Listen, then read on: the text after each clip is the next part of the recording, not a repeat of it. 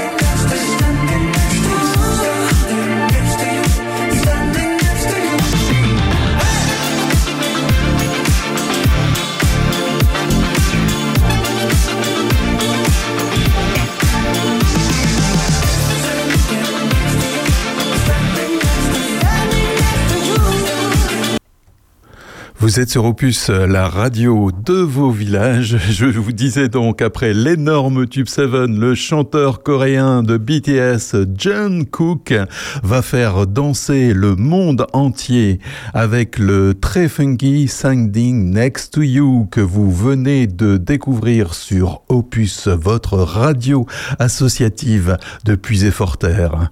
John Cook est sans conteste l'une des grandes stars de l'année, le membre de BTS groupe en pause jusqu'en 2025, le temps que le chanteur sud-coréen effectue leur service militaire obligatoire. il fait sensation John Cook avec son premier album Golden, funky à souhait, celui-ci contient des collaborations de premier choix avec Jack Harlow, Major Lazer ou DJ Snake. Et ça marche alors que l'énorme Tube 7 a battu des records en streaming sur Spotify avec plus d'un million d'écoutes, son album Golden a démarré numéro 1 dans sept pays, dont la France. Alors qu'il va bientôt commencer son service militaire, tout comme les autres membres de BTS, Junk Cook a trouvé son tube pour rythmer les dernières semaines de 2023. Il s'agit donc de Standing Next to You qu'on vient d'écouter sur Opus, l'une des pistes les plus efficaces et qui fait danser sur cet album.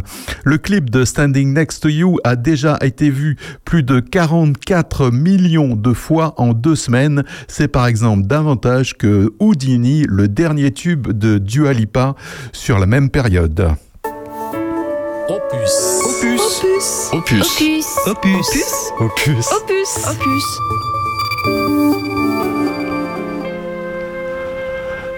Bonjour à toutes et à tous, c'est Régis avec vous pour vous accompagner jusqu'à 11h sur la radio de vos villages. Opus Radio, un voyage musical plutôt pop-rock, ponctué d'infos sur la COP28, la pétition qu'a lancée Que choisir pour tenter d'en finir avec les déserts médicaux, ou la stratégie énergie-climat du gouvernement et pas mal d'autres infos à découvrir dans Terre de Puisée. À 10h, nous rejoindrons Marie-Noël Voilé et Sabrina Adjadj de l'Agence française de développement pour une interview sur le réchauffement climatique et ses conséquences sur les littoraux. Nous verrons comment les zones côtières font face à la montée du niveau marin. Mais pour l'heure, c'est Super Tramp dans vos deux oreilles branchées sur Opus. Don't leave me now, ne me quitte pas maintenant. Non, non, on reste ensemble jusqu'à 11h sur Opus Radio.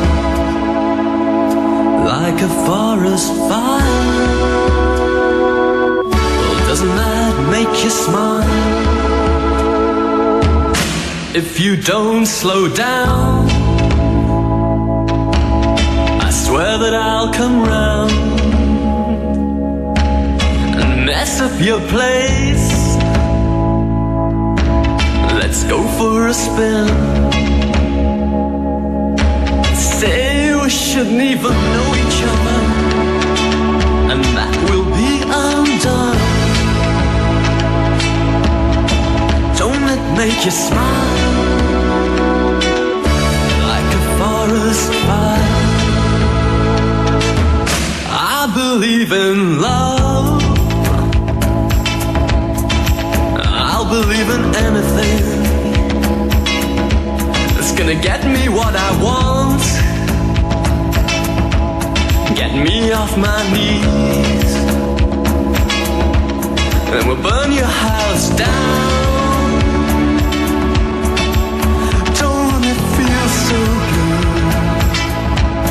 It's. Every time we get together.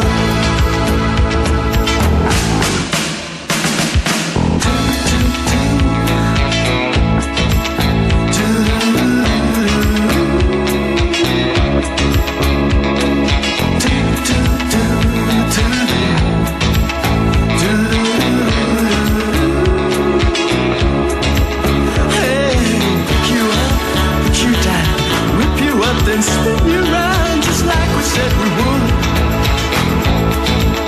Cause we're fire, believe we be, tear this place down. If we get caught in this wind,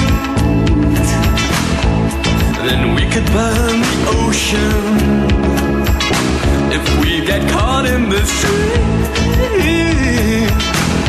we're gonna be undone. It's just a simple metaphor. It's for a burning love.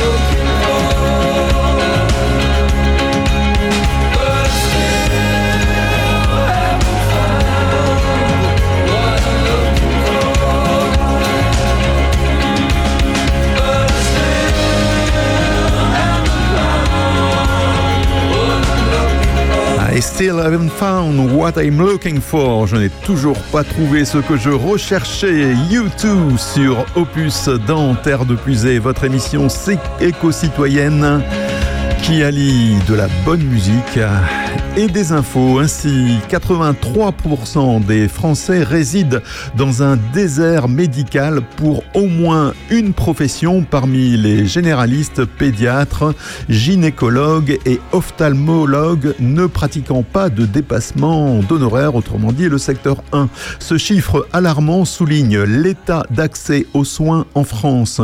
Depuis de nombreuses années, l'UFC Que Choisir, association agréée pour représenter les usagers du système de santé dans les instances hospitalières ou de santé publique. L'UFC Que Choisir donc se mobilise pour lutter contre la fracture sanitaire qui touche toute la France. Si de plus en plus de parlementaires sont enclins à réguler l'installation des médecins pour améliorer l'accès aux soins des Français, le gouvernement, lui, s'obstine à maintenir un inadmissible statu quo. C'est pourquoi, cette année, l'association a décidé d'enclencher la vitesse supérieure en attaquant le gouvernement pour inaction devant le Conseil d'État. Pour soutenir l'action de l'UFC Que Choisir et exiger une amélioration de l'accès aux soins, l'UFC Que Choisir donc lance cette pétition que vous pouvez signer si vous vous sentez concerné par la désertification médicale. Rendez-vous donc sur leur site quechoisir.org. La pétition est accessible directement depuis la page d'accueil. Opus bien empuisé.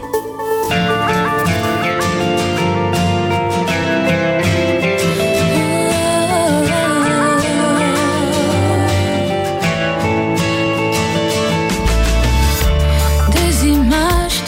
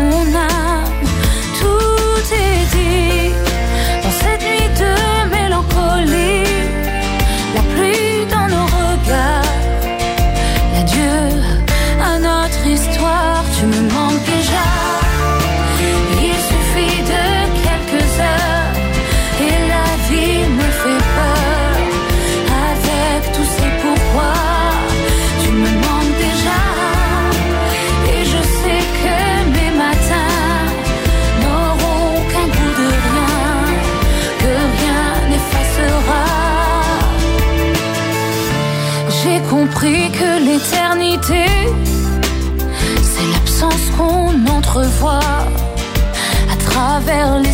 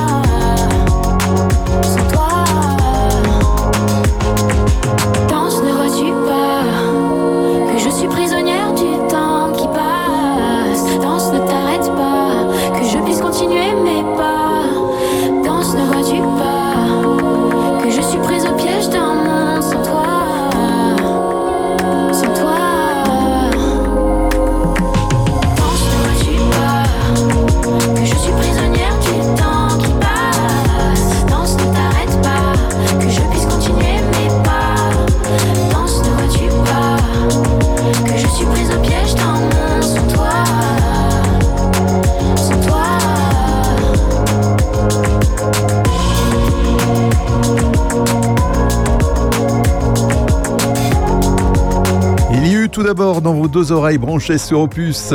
Chimène Badi qui nous manque déjà. Et à l'instant Maël, c'est une nouveauté. Opus, ouvrir les yeux.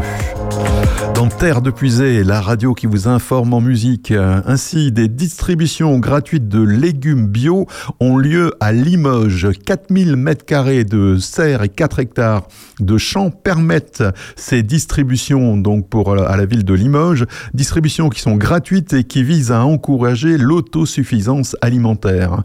Viser l'autosuffisance alimentaire implique la nécessité de manger local, d'où l'importance de miser sur les communes pour atteindre cet objectif. À Limoges, par exemple, la municipalité veut nourrir ses habitants et ses habitantes avec des légumes biologiques cultivés sur son territoire et distribués gratuitement. Depuis un an, elle plante même des légumes en plein centre-ville dans des bacs autrefois consacrés aux fleurs poussent désormais des carottes ou des salades. 10 tonnes de légumes ont été récoltés en 2023. Ils ont permis d'alimenter les cantines, les crèches et des écoles et des maisons de retraite situées sur la ville. Mais une partie d'entre eux a aussi été donnée gratuitement aux habitants et aux habitantes de Limoges. Il y a eu d'ailleurs eu trois distributions en 2023. À l'heure de l'inflation galopante, inutile de préciser que la démarche est appréciée de la population. Terre de Puisée, avec Régis Salambier, l'émission éco-citoyenne d'Opus.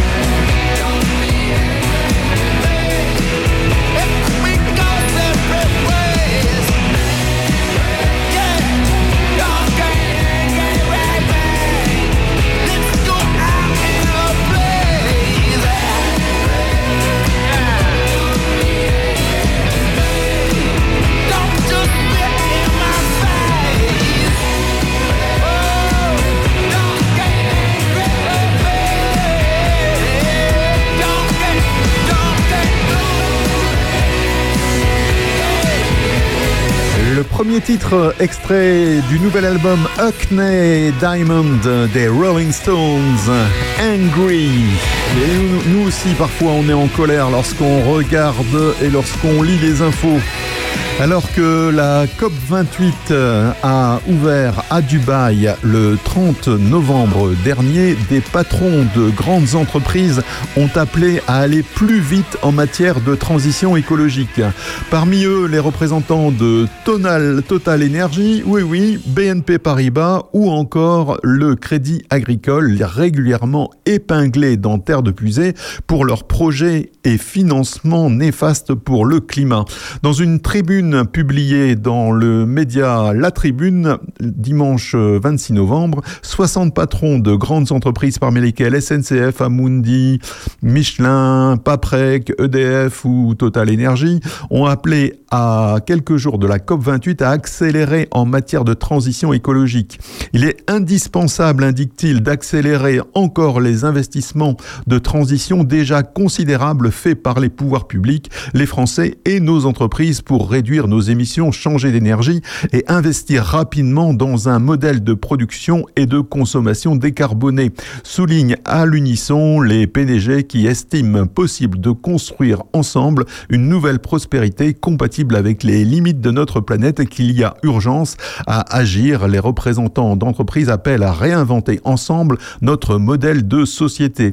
Le collectif scientifique en rébellion a par exemple dénoncé l'indécence, l'hypocrisie et le le cynisme de ses dirigeants sur le réseau social X, anciennement Twitter. En septembre dernier, Total Energy a par exemple annoncé vouloir augmenter sa production de gaz et de pétrole de 2 à 3 par an sur les cinq prochaines années et avait déclaré quatre mois plus tôt assumer ses investissements dans les énergies fossiles. Total Energy est le deuxième groupe le plus impliqué dans les bombes climatiques à l'échelle mondiale. Ces méga projets d'extraction de pétrole ou de gaz ou de charbon qui peuvent à eux ruiner l'ensemble des efforts pour le climat. Du côté des banques, BNP Paribas a annoncé en novembre cesser le financement de projets autour du charbon métallurgique. L'institution reste avec le Crédit Agricole parmi les dix banques qui financent le plus les bombes climatiques à travers le monde. Cette tribune, c'est un peu comme si Pernod Ricard faisait une pub contre l'alcoolisme. Opus la radio au cœur de nos villages.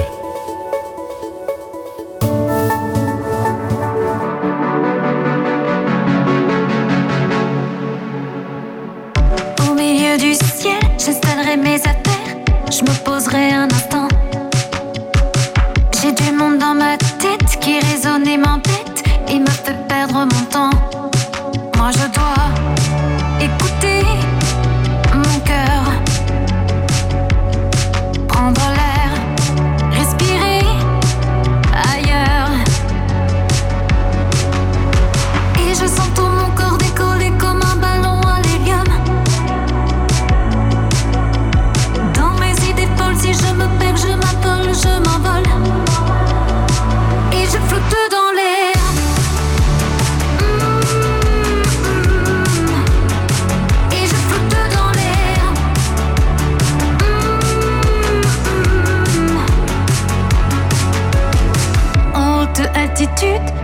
dans un vortex,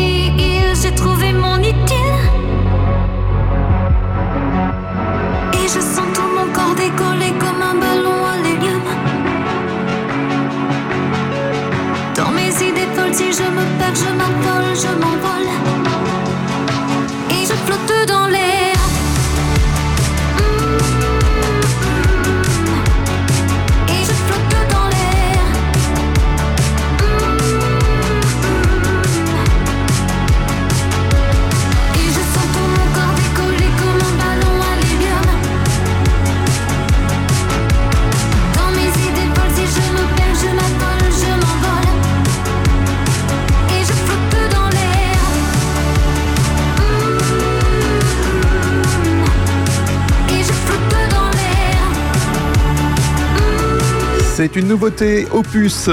Elle s'appelle Alexandra Mussard. Son titre c'est Helium. Elle est originaire de l'île de la Réunion et c'est une auteure, compositrice, interprète. Elle est multi-instrumentiste. Son père, claviériste, l'avait initiée très jeune à la musique. En 2021, tournant dans sa carrière d'artiste, Alexandra Mussard fait la rencontre de François Végrine qui a notamment travaillé avec Kenji Girac ou Amel Et le compositeur euh, réalisateur William Rousseau, qui a travaillé sur Le Roi Soleil et qui également composé pour Zazie ou Christophe Willem. Les deux lui proposent de peaufiner son univers musical, direction Paris, au mythique studio Ferber pour donner naissance à cinq nouveaux titres, dont ce Helium que vous venez d'entendre sur Opus. Terre de Puisay avec Régis, l'émission éco-citoyenne d'Opus.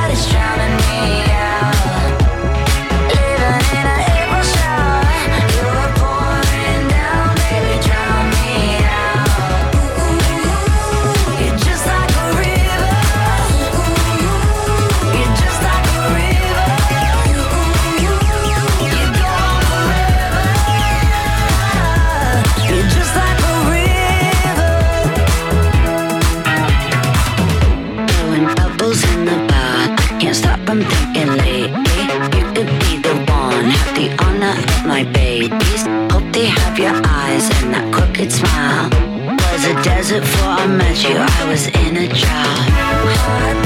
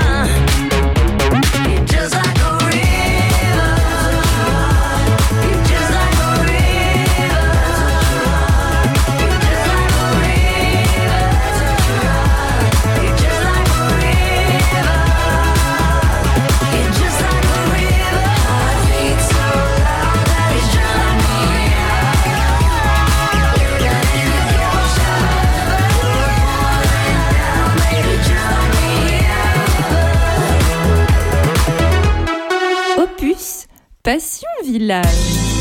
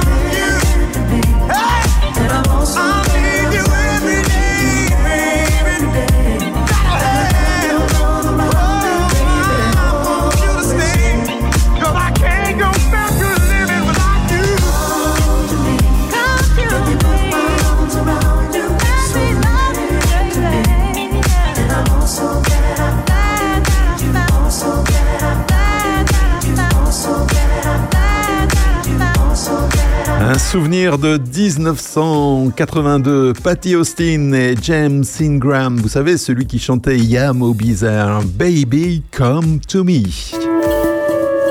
Opus, Passion Village.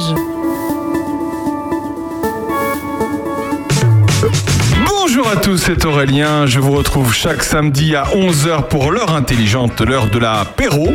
11h, 13h, avec Sandrine Manteau, Bernard Lecomte, Jean-François Farillon, François Jandot et Monsieur Jo. On revisite l'actualité et on reçoit tous ceux qui font l'actu du moment au niveau local. On parle évidemment du monde entier quand il le faut. On passera évidemment plein de belles et de bonnes chansons. Venez avec nous tous les samedis à 11h. Ça s'appelle l'heure intelligente. À samedi. Terre de Puisay, l'émission éco-citoyenne d'Opus.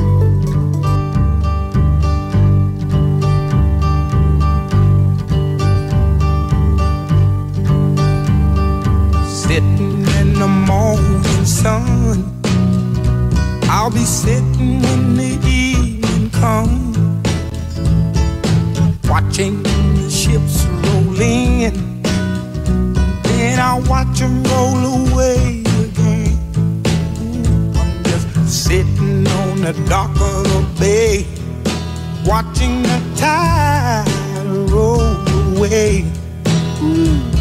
I'm sitting on the dock of the bay, wasting time. I left my home in Georgia and I headed for the Frisco Bay. Cause I've got nothing to live for. And look like nothing's gonna come my way. So I'm just gonna sit on the dock of the bay, watching the tide roll away.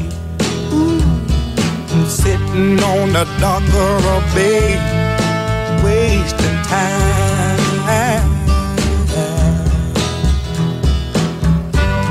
Look like nothing's gonna change. Everything seems to stay the same.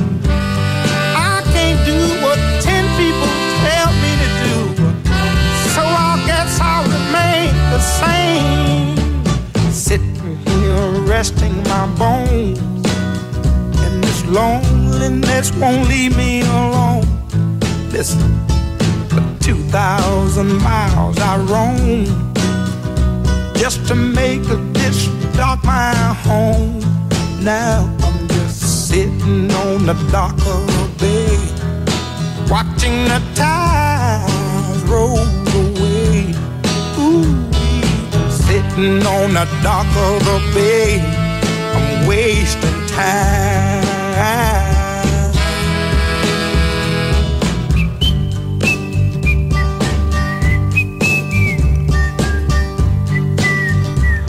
Otis Redding euh, dans Terre de Fusée sur Opus, euh, Sitting on the Dock of the Bay. Un titre sorti en 1968, un mois d'ailleurs après la mort d'Otis Redding dans un accident d'avion.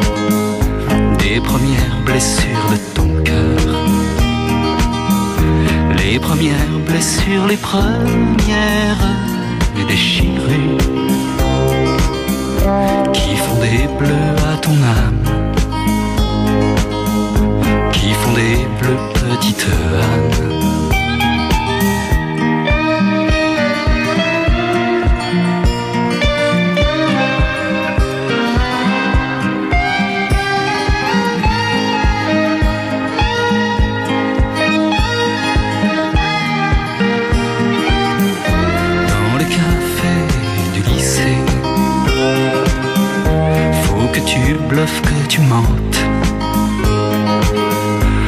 Autour des diabolos mentent. Quand tu racontes les nuits du dernier été et les tout premiers amants que tu n'as eu qu'en rêvant dans tes classes de lycée. Tes rêves et tes secrets. Tous ces mots que tu ne dis jamais. Des mots d'amour et de tendresse, des mots de femme que tu caches et qu'on condamne. Que tu caches, petite Anne que tu caches et qu'on condamne.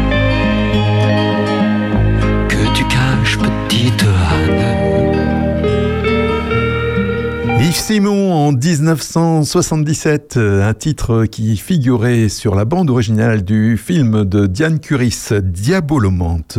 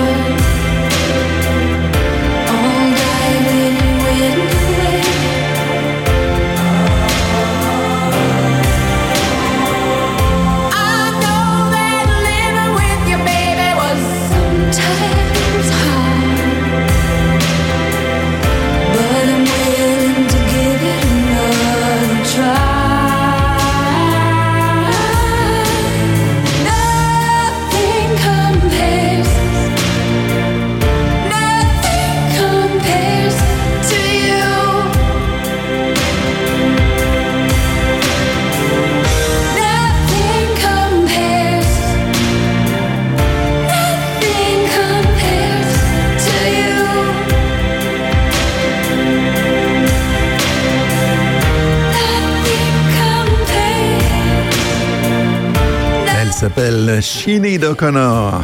Nothing compares to you. Et c'est l'heure de retrouver dans Terre de Puisée Marie-Noël Voilet et Sabrina Adjadj de l'Agence française de développement pour une interview sur le réchauffement climatique et ses conséquences sur les littoraux. Nous verrons notamment comment les zones côtières font face à la montée du niveau marin. Lorsque l'on entend les mots réchauffement climatique, les premières images qui nous viennent en tête sont des images de sécheresse, augmentation des températures, feux de forêt et fonte des glaciers. Mais l'un des effets du réchauffement climatique auquel on ne pense pas toujours est l'un des phénomènes qui menacent pourtant déjà des centaines de millions de personnes dans le monde et en particulier dans les pays émergents et en développement, à savoir la montée du niveau marin les populations des zones côtières doivent faire face à une inexorable augmentation du niveau relatif des océans. Toutes les régions côtières du monde ne sont pas égales face à la montée des eaux. Les zones côtières du golfe de Guinée, mais aussi du delta du Mékong ou encore de l'archipel des Comores y sont particulièrement vulnérables. Non seulement elles sont de faible élévation, mais elles sont aussi constituées de sédiments meubles s'érodant facilement. Alors comment expliquer ces phénomènes? Nous recevons aujourd'hui, dans cet épisode de Grande Ligne, Marie-Noël Wallace, chargée de recherche sur les impacts du changement climatique à l'AFD et docteur en modélisation du climat. Elle nous éclairera sur les phénomènes climatiques et non climatiques qui accentuent cette montée des eaux et partagera son expérience sur les solutions que les populations affectées peuvent mettre en place pour s'y adapter. Grande ligne, le podcast de la recherche sur le développement. Bonjour euh, Marie-Noël Wallace, vous êtes euh, docteur en modélisation du climat et vous menez des travaux de recherche sur les impacts du changement climatique dans les pays où l'AFD opère. Euh, vos dernières publications aux éditions Agence française de développement se penchent sur les impacts de la montée du niveau marin dans les zones côtières. Est-ce que vous pouvez nous expliquer ce que signifie donc cette exposition à la montée? Donc on parle de relative du niveau marin. Alors quand on parle de la montée du niveau marin, spontanément, ce à quoi pensent la plupart des gens, c'est le fait que dans l'absolu, l'eau monte. Et de fait, l'eau monte. Avec le réchauffement climatique, le niveau moyen global de l'océan a monté d'à peu près 20 cm depuis 1900. Mais ce qui intéresse les gens, au-delà du fait que la mer monte dans l'absolu, c'est ce que eux ressentent. Et pour ça, il faut tenir compte aussi du fait que le sol lui-même peut bouger, soit à la hausse, soit à la baisse. Et donc, ce que perçoivent les gens, c'est la combinaison des deux. C'est la montée absolue du niveau de l'eau plus les mouvements du sol. Euh, pour vous donner un exemple, par exemple dans, le, dans les pays du nord de l'Europe, donc Norvège, Suède, Finlande, en fait le sol remonte de plusieurs millimètres par an. Et donc ce que perçoivent les gens dans cette zone-là, bah, vous avez la mer qui monte, mais de l'autre, comme le sol remonte et remonte encore plus vite que la mer ne monte, in fine, les gens ne voient pas cette montée des eaux.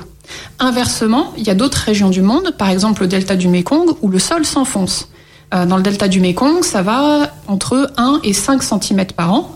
Donc finalement, l'enfoncement du sol est plus rapide que la montée absolue de l'eau, qui elle est de l'ordre actuellement de 3,7 mm par an en moyenne globale. D'accord, c'est une relativité qui fait un peu peur en fait dans le contexte actuel. Euh, et quelles sont selon vous donc les perspectives d'évolution puisque donc tout ça c'est un peu une conséquence du changement climatique. Vous allez peut-être nous en parler plus en détail. Quelles sont les perspectives d'évolution donc de ce phénomène dans les décennies à venir? Et euh, évidemment, nous, ce qui nous intéresse ici à l'AFD, c'est particulièrement quel est l'impact pour les pays émergents et en développement. Alors effectivement, la, la, montée globale du niveau marin est liée au réchauffement climatique. Le fait que la mer soit montée de 20 cm en moyenne, c'est lié à trois choses. La première chose, c'est que l'eau se réchauffe, et quand l'eau se réchauffe, elle se dilate. Donc l'océan prend plus de place. Ça, ça représente 38% de la, du signal de montée des eaux. Et ensuite, les glaces fondent. Donc les glaces, euh, je ne parle pas de la banquise, je parle des glaciers terrestres et des calottes polaires que sont le Groenland et l'Antarctique.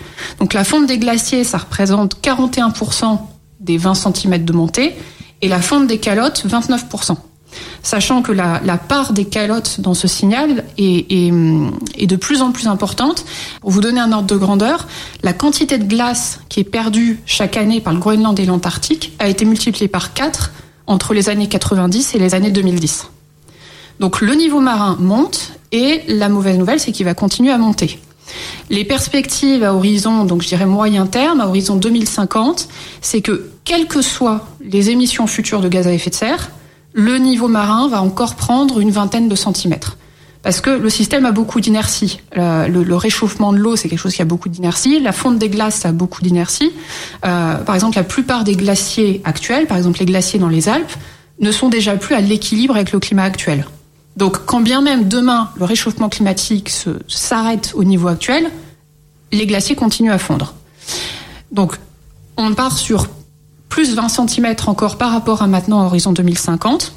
À horizon 2100, là, on a beaucoup plus d'incertitudes. Euh, là, c'est plus dépendant de la quantité de gaz à effet de serre et donc du niveau de réchauffement global qu'on va, qu'on va atteindre.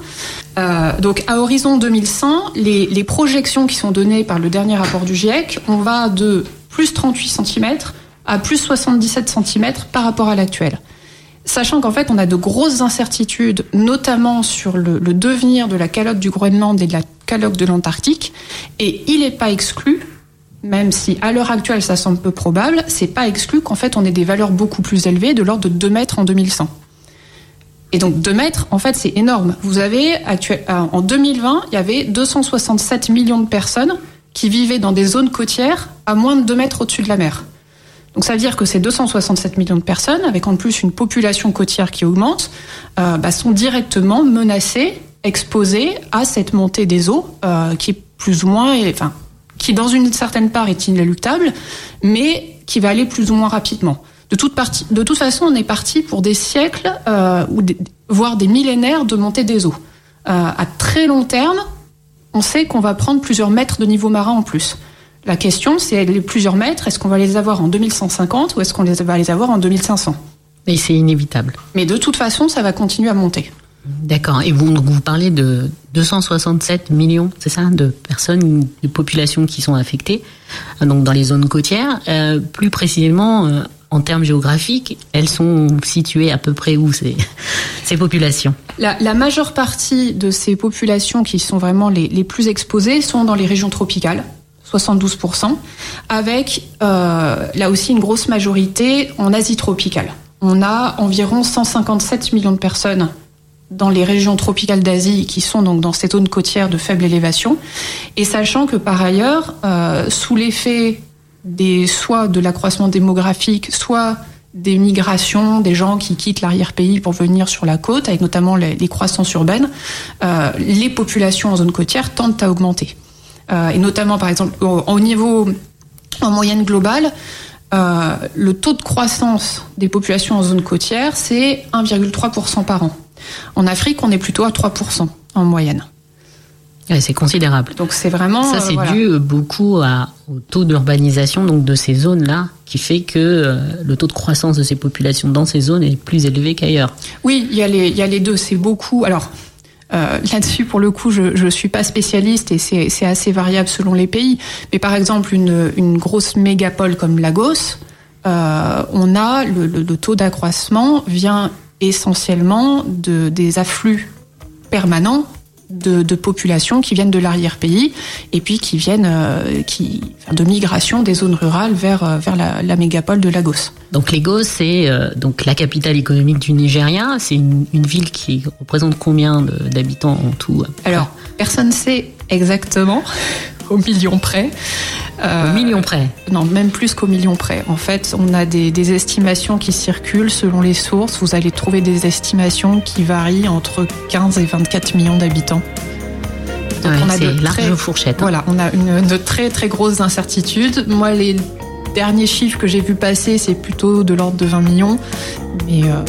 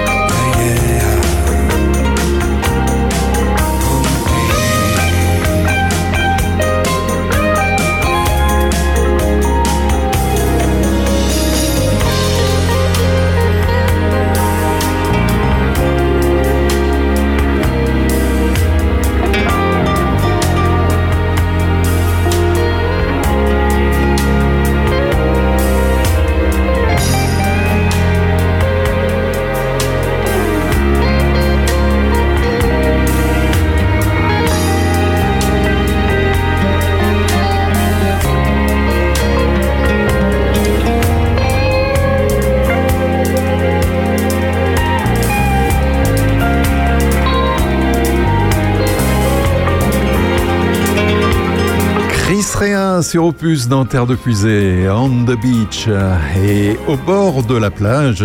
Eh bien, on retrouve euh, Marie-Noël Voilé, interviewée par Sabrina Hadjadj de l'Agence française de développement pour une interview sur le réchauffement climatique et ses conséquences sur les littoraux. D'accord, donc on a parlé euh, du taux, fort taux d'urbanisation. Est-ce qu'il y a d'autres euh, facteurs euh, climatiques ou non climatiques qui accentuent donc cet impact de, de phénomène sur les populations qui sont concernées Alors, je vous ai parlé tout à l'heure de la question des mouvements du sol, et notamment, euh, donc là, ce qui augmente le risque, c'est quand le sol s'affaisse. Donc, le terme technique pour ça, c'est la subsidence. Euh, et c'est quelque chose qu'on observe, euh, qu'on observe de plus en plus et qui est, qui est allé croissant, euh, notamment dans des grandes mégapoles ou des grands deltas, et notamment en Asie. Euh, L'exemple typique, c'est Jakarta. Donc Jakarta, euh, vous savez qu'il y a l'idée de déplacer la capitale, qui en fait n'arrive plus à faire face à la montée des eaux. Et souvent, ou en tout cas ça arrive dans les médias, on dit à cause du réchauffement climatique et de la montée des eaux, Jakarta est en train d'être submergée. Sauf que le vrai problème de Jakarta, c'est que la ville s'enfonce de 20 cm par an. Donc on n'est pas du tout sur les mêmes ordres de grandeur. La mer monte de quelques millimètres par an, la ville s'enfonce de 20 cm par an.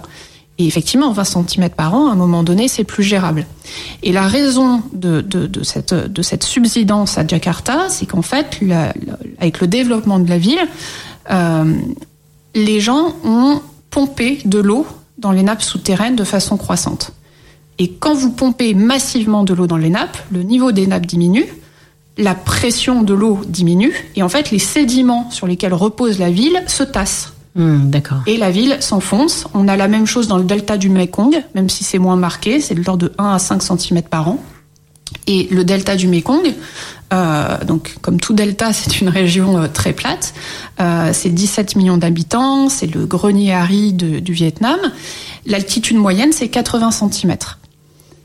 Ah ouais, donc il y a moins d'un mètre de Donc, d'altitude. c'est l'altitude moyenne, mais voilà. Et, et, et donc, si on a un mètre de niveau marin à la fin du siècle, en fait, la majeure partie du delta se retrouve sous le niveau de la mer. Alors, je dis pas submergé parce que c'est une chose d'être exposé et c'est une chose d'être submergé, euh, effectivement. Mais si en plus euh, les, les, les, les taux d'extraction d'eau souterraine continuent au rythme actuel dans le delta du Mekong, indépendamment du changement climatique, le delta va se retrouver sous le niveau de la mer avant la fin du siècle. Et donc là, il y a un vrai enjeu.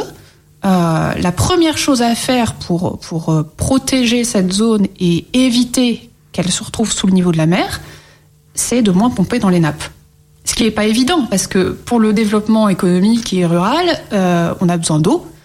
Et cette eau, pour l'instant, ils la prennent dans les nappes. Et trouver des alternatives avec les mêmes volumes, le même niveau de consommation, euh, c'est pas forcément facile. Donc ça, c'est un premier moyen de d'essayer d'atténuer en fait. Donc c'est les stratégies de d'adaptation. Comment en fait faire face à tout ça? Comment les populations peuvent s'adapter et trouver euh, des solutions? Donc vous parlez de, en ce qui concerne de cette zone-là, de, de réduire le, fait de pomper l'eau, mais où trouveront-on de l'eau ailleurs C'est ça le problème. Est-ce qu'il y a d'autres stratégies d'adaptation de la part à la fois des populations elles-mêmes et puis euh, peut-être euh, des, des partenaires de développement comme euh, l'AFD ou euh, des gouvernements des, des pays concernés? Alors souvent, face à la montée des eaux, on pense digue. Si ça monte, on fait un mur et on sera protégé. Donc quand je dis on, c'est souvent à la fois les autorités et à la fois les populations locales. Donc par exemple, dans le cas, des, dans le cas de l'archipel des Comores, l'AFD a supervisé récemment une étude sur la perception des populations locales sur ces enjeux de montée des eaux et, euh, alors je vous en ai pas parlé encore, mais d'érosion côtière. Euh, ils sont vraiment confrontés à de, gros problèmes d'érosion côtière. Euh, là encore, pas tellement pour l'instant à cause de la montée du niveau de la mer, mais à cause de, des prélèvements de sable, des prélèvements de sable sur, le, sur les plages elles-mêmes. Mais toujours est-il que les gens voient qu'ils sont confrontés à une montée des eaux. Et en fait, il y a eu des enquêtes de terrain menées et 85% des gens enquêtés disent que ce qu'ils souhaitent face à cette montée des eaux, c'est qu'on construise des digues. En pratique, aux Comores, euh, des digues, on en a fait. enfin, quand je dis on, les, populations, les autorités, elles sont souvent euh, en fait mal construites, mal placées. Elles ont une durée de vie qui est très courte, elles finissent par s'effondrer et le problème n'est pas réglé.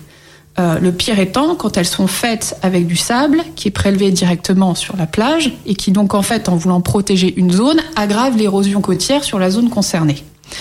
Euh, et, en fait, les, gens, euh, je dirais que la, la digue quelque part, c'est donc ça fait partie de ce qu'on appelle les solutions grises. Conceptuellement, c'est facile, on sait faire. Et Bon, c'est une histoire. Il faut des pierres, du béton, c'est du visible. sable, c'est visible. Les gens se sentent protégés. Euh, en pratique, c'est pas toujours le plus efficace. Ça peut même être, dans certains cas, une stratégie de maladaptation. Parce que même quand vous avez des grosses digues bien conçues, bien solides, euh, les gens se sentent en sécurité derrière. On augmente, on étend l'urbanisation. Il y a de plus en plus de gens qui sont en fait en zone à risque, mais qui se sentent protégés par la digue. Mais si la digue se rompt, on a évidemment un gros problème. C'est ce qui s'est passé à la Nouvelle-Orléans avec l'ouragan Katrina. Je ne sais pas si vous vous rappelez, euh, là, il y a une grosse partie de la ville qui ont été inondées. On est allé jusqu'à 4 mètres d'eau. Il n'y avait plus que le, le toit des maisons qui surnageait. Et en fait, ce qui s'est passé, c'est qu'il y a une digue qui a été rompue. Euh, et, et assez, de façon assez représentative, la seule zone de la ville qui n'a pas été inondée, c'est le centre historique. Parce qu'à l'époque, bah, ils avaient repéré, ils ont, construit euh, suffisamment en hauteur, ils n'ont pas construit dans les zones marécageuses. Et puis, bah, au cours du XXe siècle, le- le- la ville s'est étendue.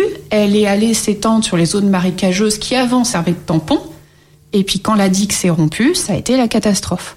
Et donc, depuis, euh, en fait, ils sont en train de revoir l'urbanisme pour essayer de recréer des zones tampons euh, et éviter, euh, éviter justement cette maladaptation, cette surexposition et ce, ce faux sentiment de, de sécurité.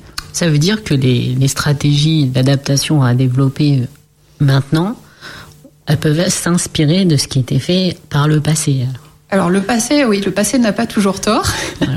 le, le passé euh, peut être parfois une, une source d'inspiration euh, tout, tout à fait pertinente. Euh, Peut-être aussi vous dire un mot sur ce qu'on appelle les, les solutions fondées sur la nature. Euh, alors c'est pas toujours possible partout. C'est toujours, c'est toujours une histoire de contexte en fonction de la géographie, de la, de la géographie de la côte, de, des, de la nature de ce qu'il y a à protéger. Est-ce qu'on parle de zones agricoles, de zones naturelles, de zones urbaines? C'est pas les mêmes choix qui seront faits. Mais quand la, quand la mer monte ou quand il y a de l'érosion côtière, ce qu'on peut chercher à faire aussi, c'est à piéger des sédiments de façon à ce que les sédiments s'accumulent plus vite que l'eau ne monte. Et il y a eu des études qui ont été menées, par exemple, en combinant des, des approches hybrides avec à la fois des mangroves et des systèmes de brise-lames, de digues perméables qui, qui, qui arrivent en fait à, à, à assurer une accumulation de sédiments de plusieurs, jusqu'à plusieurs dizaines de millimètres par an. Alors, c'est pas toujours possible. Et puis, planter une mangrove, il faut le temps que les arbres poussent, ça prend du temps. Euh, c'est plus difficile conceptuellement qu'une digue en béton. Il y a eu des expérimentations en Asie du Sud-Est euh, qui ont été relativement concluantes sur la, quantité de sédiments qu'on arrive à piéger et donc à, à gagner sur l'océan. Donc en fait, la solution, c'est de combiner à la fois la nature et l'intervention humaine pour pouvoir euh, pallier en fait à ces difficultés de. Ça peut être une, ça peut être une très bonne solution. Je vous dirais pas dans l'absolu, il faut toujours faire ça parce que c'est tellement dépendant du contexte. Mhm. Mais euh, ça peut être, euh, ça peut être une approche extrêmement pertinente. Et dans tous les cas, la digue est loin d'être la seule solution euh, et même peut être une solution pas du tout pertinente. Euh, Ce qui est certain, c'est que ces solutions, il y a des solutions qui marchent face à une montée des eaux de quelques centimètres à quelques dizaines de centimètres, qui ne marcheront plus pour un mètre ou plus. Donc là aussi, c'est aussi une histoire de vitesse de la, montée des eaux. Euh, le dernier rapport du GIEC évoque très clairement le fait que probablement il y a des zones qu'on ne pourra pas protéger et où il va falloir envisager des relocalisations.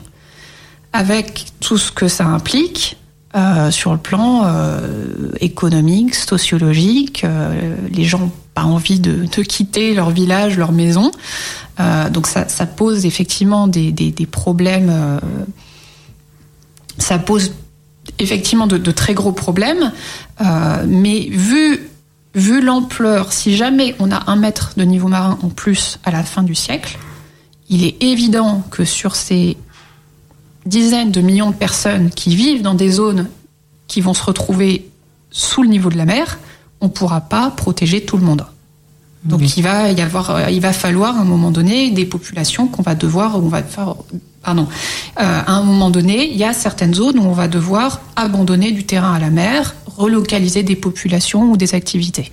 Et ça, c'est à horizon. Vous avez une idée?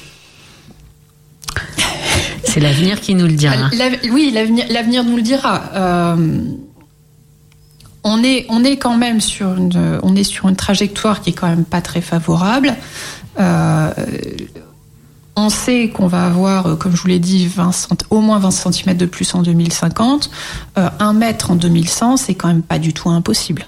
Euh, donc, je pense que courant, courant du XXe siècle, il y a effectivement certaines géographies qui vont avoir des, questions assez existentielles à se poser sur euh, est-ce qu'on essaye de maintenir l'occupation du sol telle qu'elle est à tout prix, parce que ça a un prix aussi, ça, en termes à la fois de construction et puis d'entretien des infrastructures derrière, ou est-ce que on abandonne du terrain à la mer? Euh, ça peut être, ça peut être un, ça peut être un choix. Je sais qu'au, je sais qu'aux Pays-Bas, euh, depuis 2007, ils ont remis en, ils développent un nouveau programme qui s'appelle Room for the River, donc faire de la place à la rivière, pour changer un petit peu. Ils avaient jusqu'ici vraiment une stratégie très basée sur les, digues. Et je dirais que les Néerlandais sont, sont passés maîtres euh, en matière de gestion des zones côtières de, de faible élévation. Mais euh, là, pour, pour diverses raisons, ils sont en train en fait de recréer des zones tampons euh, pour permettre à nouveau que des zones inondables soient inondées euh, en cas de, très forte pluie ou de tempête pour pouvoir protéger d'autres zones. Euh, Enfin voilà, vraiment se, concentrer sur, euh, au lieu de vouloir absolument tout protéger, bah, faire des choix sur ce qu'on a envie de, protéger en priorité. D'accord. Donc pour conclure, en fait, une des, solutions à, garder en tête pour avoir un peu d'espoir, c'est- quand même un peu un peu effrayant comme perspective. Alors la solution quand même, c'est qu'il faudrait que la planète se réchauffe pas de 4 ou 5 degrés à la fin du siècle. Donc la solution, euh, la solution quand même numéro un, euh, et c'était presque une évidence, c'est que il faut qu'on arrive à baisser nos émissions de gaz à effet de serre. Euh, ce qui est évident, c'est que plus ça chauffe, plus on a, euh, plus on a des chances d'avoir des niveaux marins élevés à la fin du siècle et au-delà, et puis plus on a de chances que ça aille vite.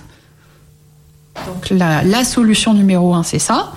Euh, mais sachant que comme de toute façon, la mer va continuer à monter, même si demain on arrête d'émettre des gaz à effet de serre, ce qui de toute façon n'est pas possible, euh, comme de toute façon ça va continuer à monter, il va falloir faire des choix et s'adapter d'une façon ou d'une autre. S'adapter en partie aussi en relaissant sa place à, à la nature, en fait. Dans certaines zones, probablement. Merci beaucoup Marie-Noël pour euh, cette intervention et évidemment les, les sujets qui ont été évoqués euh, avec euh, vous aujourd'hui sont détaillés euh, dans les, les publications des éditions Agence française de développement. Donc euh, vous avez mentionné l'étude sur l'adaptation côtière aux, aux Comores euh, que vous avez supervisée. Et il y a d'autres euh, documents et d'autres publications sur la montée euh, du niveau marin que nos auditeurs pourront consulter également sur le site de l'AFD. C'était Grande Ligne, un podcast des éditions Agence française du développement, créé par Elsa Murat, produit et réalisé par Étienne Charrière, avec Ni Huyn, montage Éric Tauvin et au micro Sabrina Adjadjaou. Terre de Puisay, avec Régis Salambier, l'émission éco-citoyenne d'Opus.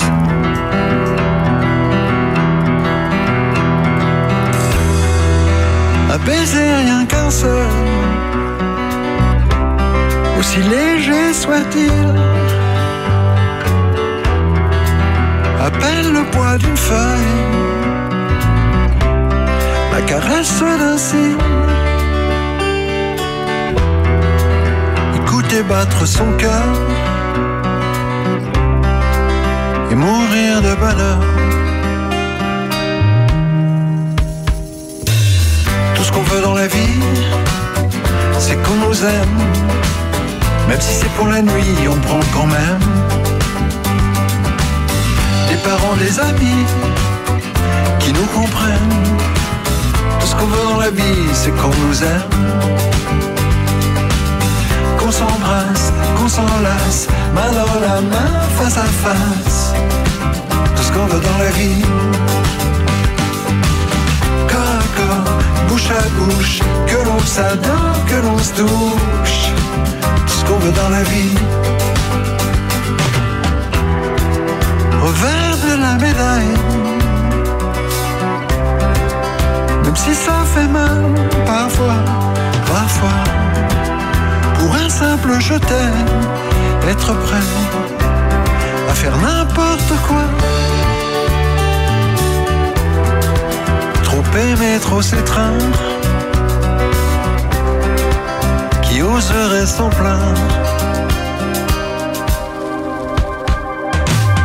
Tout ce qu'on veut dans la vie, c'est qu'on nous aime.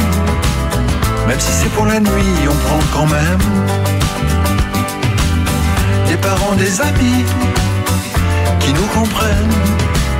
Tout ce qu'on veut dans la vie, c'est qu'on s'embrasse, qu'on s'enlace, main dans la main, face à face.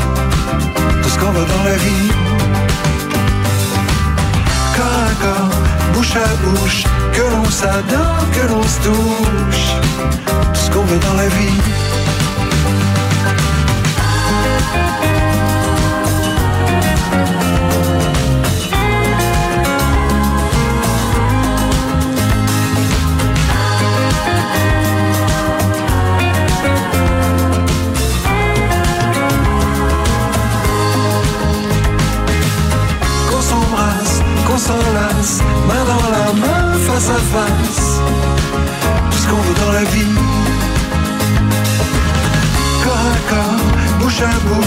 Que l'on s'adore, que l'on se touche. Tout ce qu'on veut dans la vie.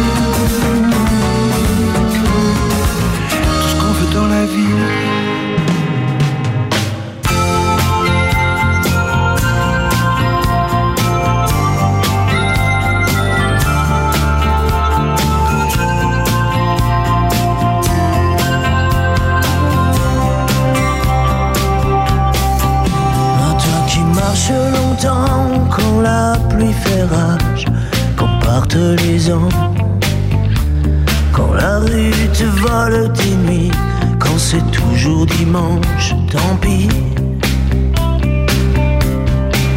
À toi qui cherches un abri, qui donnerait tes mains pour un peu de travail, qui essaie de rester fier quand tes chaussures s'écaillent. Y a toujours un poème pour le destin qui te blesse, quelqu'un qui t'aime pour les regrets que tu laisses. Si tu peux rester le même, toi qui changes tant d'adresse, tu seras bienvenu chez moi. Bienvenue chez moi pour partager l'ivresse, les doutes, les peines et les joies.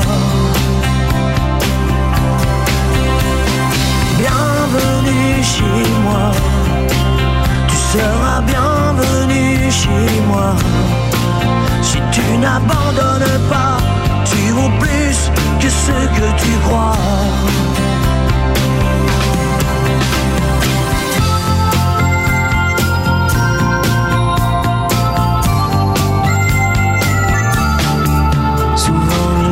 Sont sèches et les portes sont closes quand la ville s'endort. Quand le corps est fatigué, quand la solitude brûle plus fort. À toi qui mérites mieux que les barreaux solides, communique des corps. À ces rires invisibles qui ne te réveillent pas quand tu dors. Toujours un soleil dans les larmes que tu verses. Et Quelqu'un qui sait ta patience et ta tendresse. Toi qui restes fort et droit devant les murs qui se dressent. Oh, sois le bienvenu chez moi. Bienvenue chez moi. Sans or et sans promesse, je tends à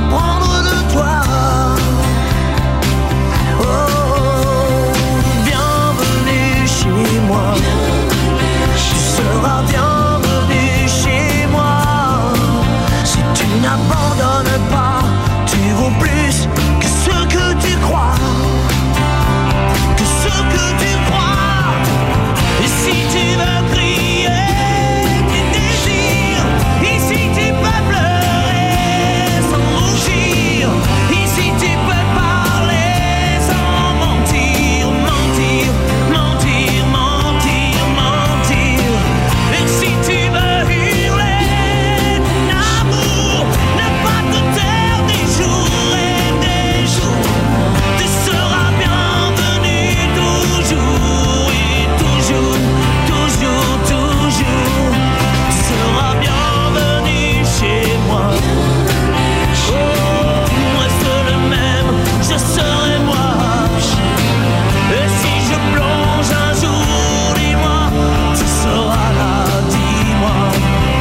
Laurent bienvenue chez moi et vous êtes bienvenue sur Opus, la radio de nos villages.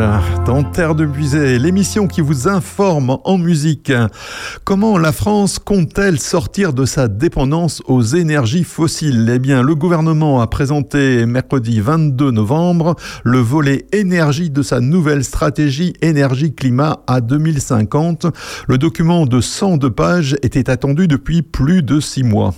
Alors, qu'est-ce qu'on apprend dans ce document? Bah, Pour atteindre la neutralité carbone, la France doit impérativement se sevrer des énergies fossiles qui trustent encore 58% de notre mix énergétique contre 62% il y a 10 ans.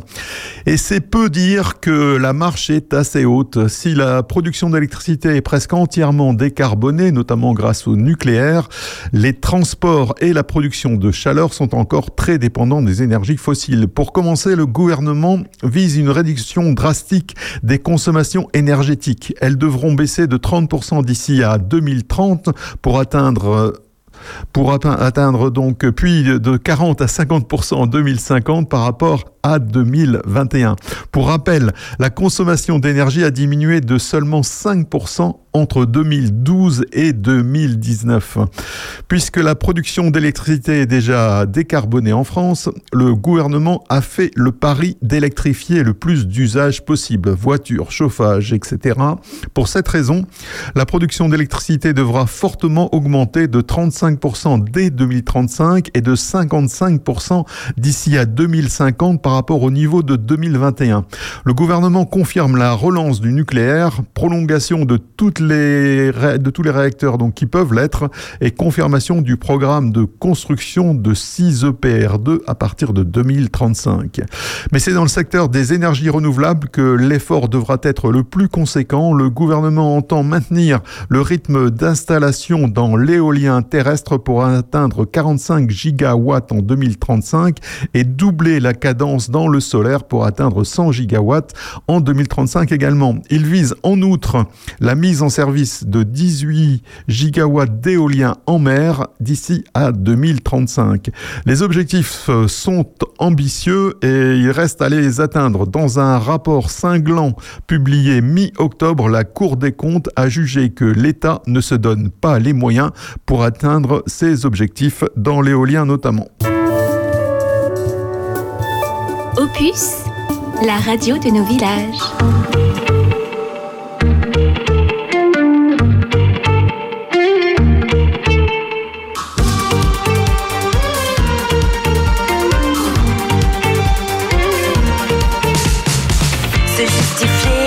Joindre, se voir juste avant de se craindre, consenter un con consommé, somme toute, le doute est semé. Je prends une feuille et un stylo, j'ai passé le temps que j'ai gagné de l'argent avant le flot que j'ai déjà dépensé. Comment, comment changer?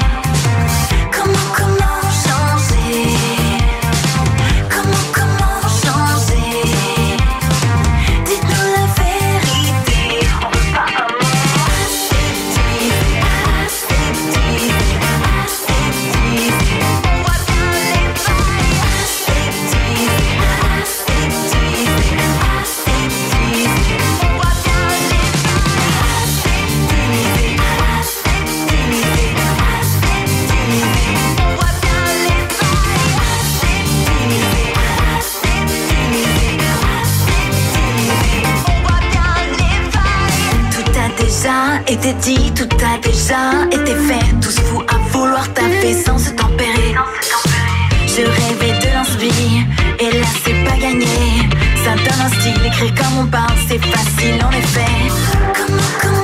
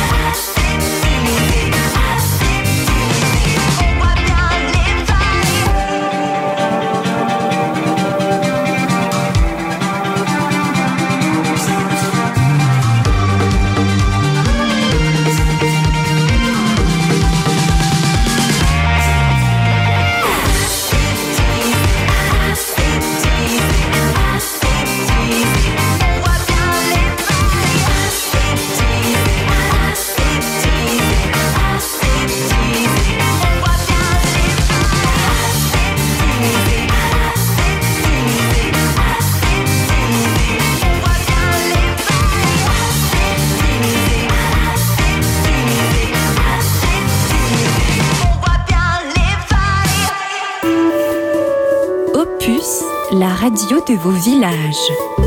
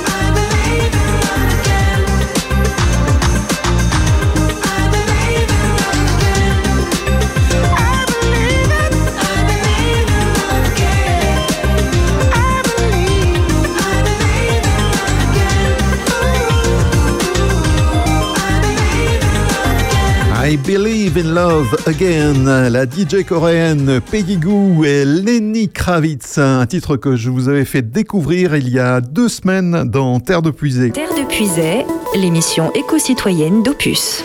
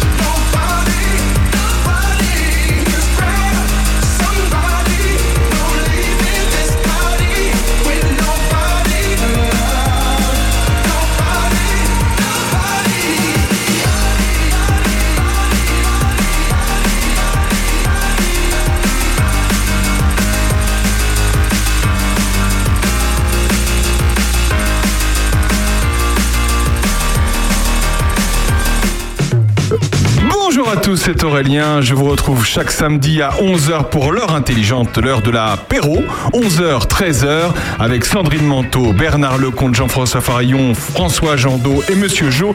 On revisite l'actualité et on reçoit tous ceux qui font l'actu du moment au niveau local. On parle évidemment du monde entier quand il le faut. On passera évidemment plein de belles et de bonnes chansons. Venez avec nous tous les samedis à 11h. Ça s'appelle L'heure intelligente. À samedi. Aurélien qui recevra donc euh, aujourd'hui la nouvelle association NOF euh, qui est un atelier numérique avec euh, Irène Earlier et Stéphane ainsi que le comité des fêtes de DC.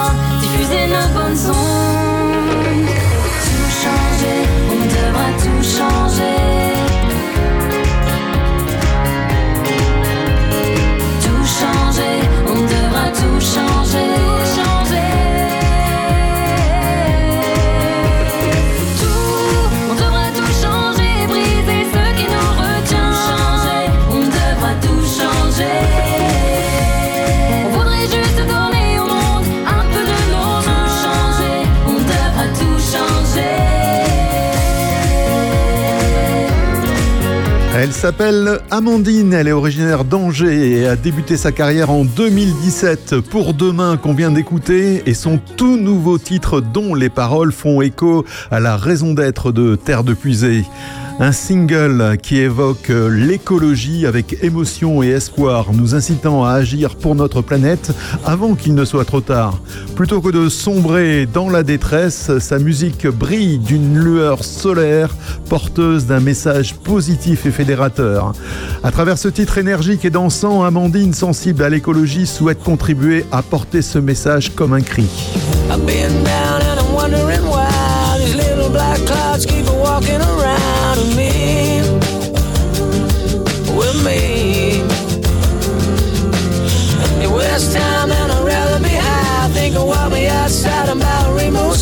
but they're free. They are free. So maybe tomorrow.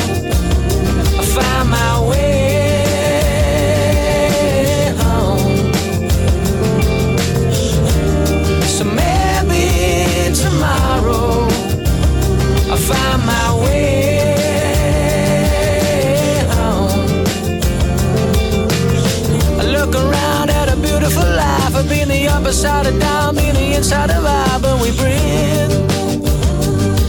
We breathe. I wanna breathe in an open mind. I wanna swim in the ocean. Wanna take my time for me. I'll.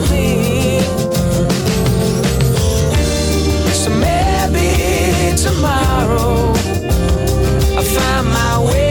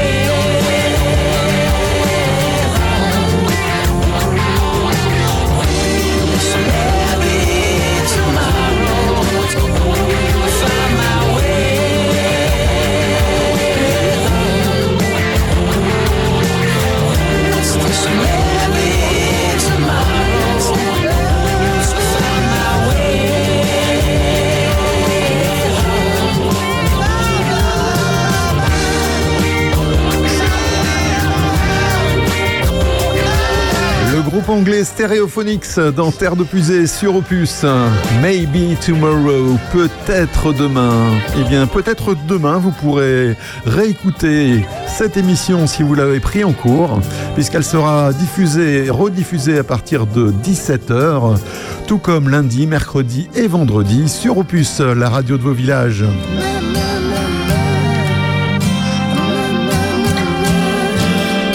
Terre de Puisée, c'est terminé pour aujourd'hui. On se retrouve euh, samedi prochain en direct sur Opus. Et je recevrai le collectif Bird pour parler de bocage, les bocages de Puisée. Opus à l'orée des voix.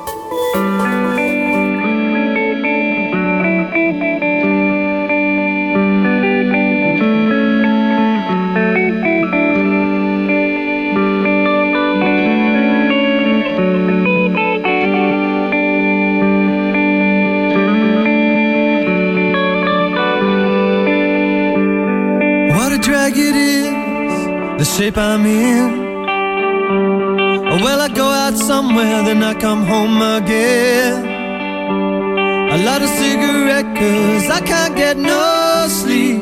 There's nothing on the TV, nothing on the radio that means that much to me. All my life, been watching America. All my life, is panic in America.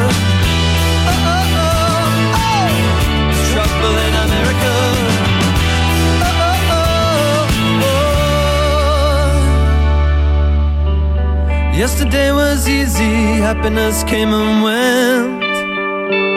I got the movie script, but I don't know what it meant.